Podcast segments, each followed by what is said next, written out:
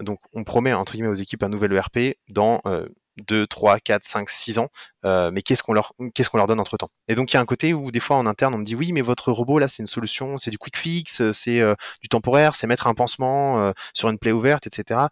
Certes, mais ça, il y a quand même un côté très pertinent. Et demain, lorsque l'on aura un ERP euh, globalisé, standardisé, etc., un corps modèle euh, en place, et ben on aura peut-être un robot qui traite euh, tous les pays à la fois. Donc, qui vient compléter cet ERP, mais qui du coup traitera tous les pays à la fois. Donc, donc on va scale up en fait à long terme.